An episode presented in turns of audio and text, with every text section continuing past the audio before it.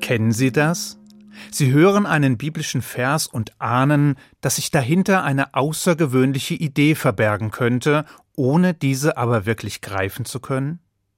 Ein solcher Vers verbirgt sich gleich im ersten Buch Moses in der Schöpfungsgeschichte. Dort heißt es, und Gott schuf den Menschen in seinem Bilde, im Bilde Gottes schuf er ihn. Dieser Satz ist auf den ersten Blick seltsam, unverständlich, und doch beinhaltet er Vorstellungen, die für die Ideengeschichte der Menschheit und unsere Zivilisation von unschätzbarem Wert sind. Aber was bedeutet dieser Vers? Wie kann der Mensch im Bilde Gottes geschaffen sein, wo Gott doch keinen Körper und mithin auch kein Bild besitzt? Und was macht diesen Vers so ungemein bedeutend? Zunächst einmal deutet sich bereits in der Tora selbst an, dass hier etwas Außergewöhnliches geschieht. Denn Gott kündigt die Erschaffung des Menschen explizit an. Dies tat er weder bei den Pflanzen noch bei den Tieren oder irgendeiner anderen seiner Schöpfungen, sondern nur bei dem Menschen selbst, womit er ihm eine außergewöhnliche Stellung einräumt. Außerdem wurde der Mensch als letztes geschaffen und verkörpert damit die Vollendung und den Höhepunkt des Schöpfungsprozesses. Damit ist allerdings noch nichts darüber gesagt, was es eigentlich bedeutet, im Bilde oder im Ebenbild Gottes geschaffen worden zu sein. Klar ist, dass es sich hier nicht um ein körperliches Abbild des Ewigen handeln kann. Schließlich hat er keinen Körper, keine Form, also kein Ebenbild im eigentlichen Sinn. Der größte Religionsphilosoph Maimonides hat deshalb darauf hingewiesen, dass die Torah zwei unterschiedliche Begriffe benutzt. Wenn von einem Bild, einem Abbild oder einem Ebenbild im körperlichen Sinne die Rede ist, dann wird ein anderer hebräischer Begriff verwendet, als wir ihn hier vorfinden. Mit anderen Worten, wenn es um die Form oder die Gestalt eines Objektes oder eines Menschen geht, dann benutzt die Torah das Wort Tor. Dieser Begriff passt allerdings nun mal nicht auf den Ewigen, denn dieser hat keine Form und keine Gestalt. Deshalb kommt hier das Wort Zelem zum Einsatz. Und dieses beschreibt nicht die äußerliche Form, sondern die Essenz. Mit anderen Worten, in uns Menschen spiegelt sich die göttliche Essenz. Oder zumindest das, von dem wir glauben, dass es in irgendeiner Art und Weise Gottes Essenz beschreibt. Also vor allem Wahrnehmung, Intellekt und freier Wille. Das klingt zwar etwas kompliziert, aber noch sind wir ja nicht am Ende. Denn mit der Gottähnlichkeit verbinden sich laut dem Bibelkommentator Nachum Sarna weitere Auswirkungen. Und diese sind von grundlegender Bedeutung. Erstens steht der Mensch damit über dem Tier. Sprich, der Mensch ist im Gegensatz zum Tier nicht nur in Gottes Ebenbild geschaffen, sondern er ist auch das einzige Lebewesen, dem dies bewusst ist oder dem es zumindest bewusst werden kann.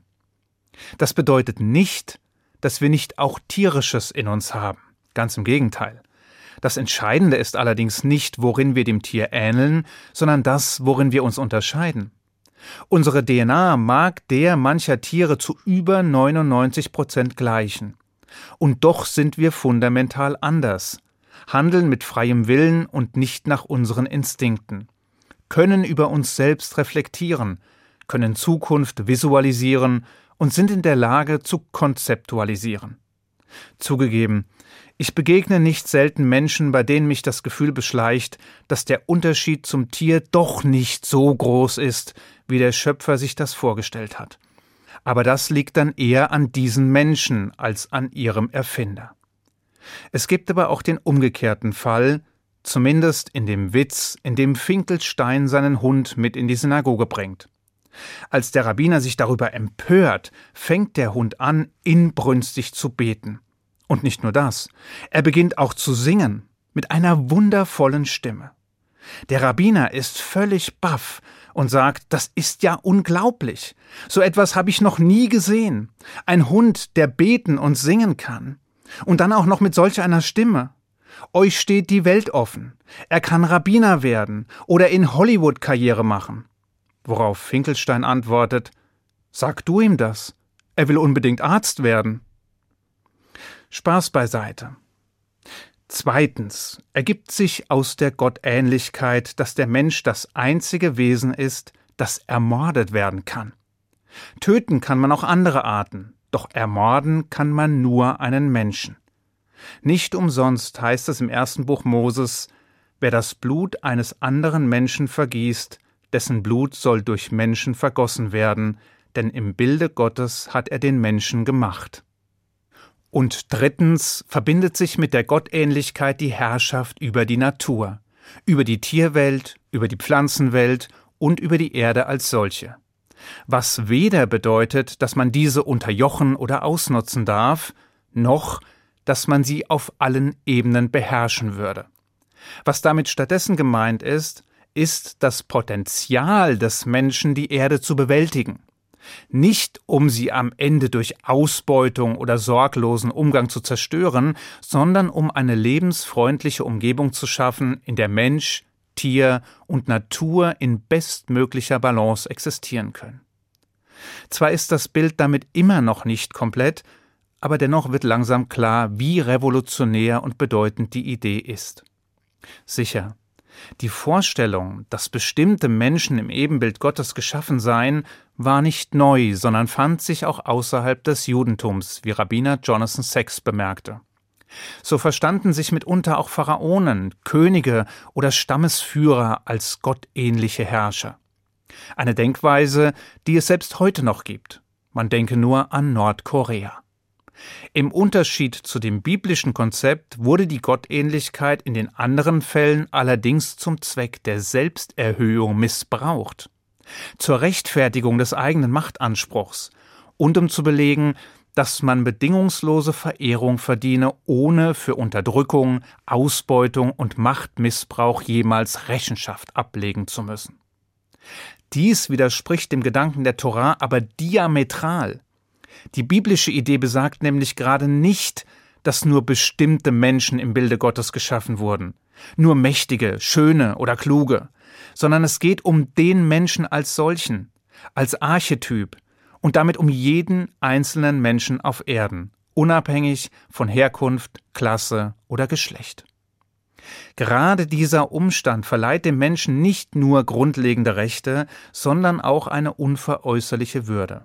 Begriffe, die ihren Niederschlag in der allgemeinen Erklärung der Menschenrechte oder dem deutschen Grundgesetz finden, deren zugrunde liegende Idee allerdings mehrere tausend Jahre alt ist und mit der hebräischen Bibel das Licht der Welt erblickte.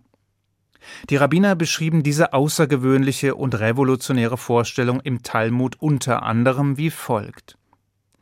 Wenn ein Mensch viele Münzen mit einem Siegel prägt, dann sind alle Münzen gleich. Doch obwohl der Ewige alle Menschen auf Erden mit dem Siegel des ersten Menschen prägt, sind sie alle vollkommen unterschiedlich. Mit anderen Worten, jeder einzelne Mensch auf Erden ist ein Individuum, nicht austauschbar, nicht ersetzbar, sondern einzigartig und damit unendlich wertvoll.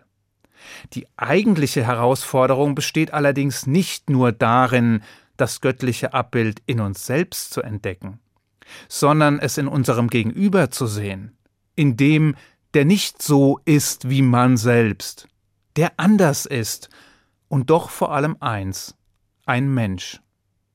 Während des Zweiten Weltkriegs wurde der amerikanische Präsident Roosevelt gefragt, warum Amerika in den Krieg involviert sei. Seine Antwort lautete, um einen einzigen Vers in der Bibel zu verteidigen, nämlich dass der Mensch im Ebenbild Gottes geschaffen worden ist. Dem ist nichts hinzuzufügen. Ich wünsche Ihnen einen guten Schabbat. Shabbat Shalom.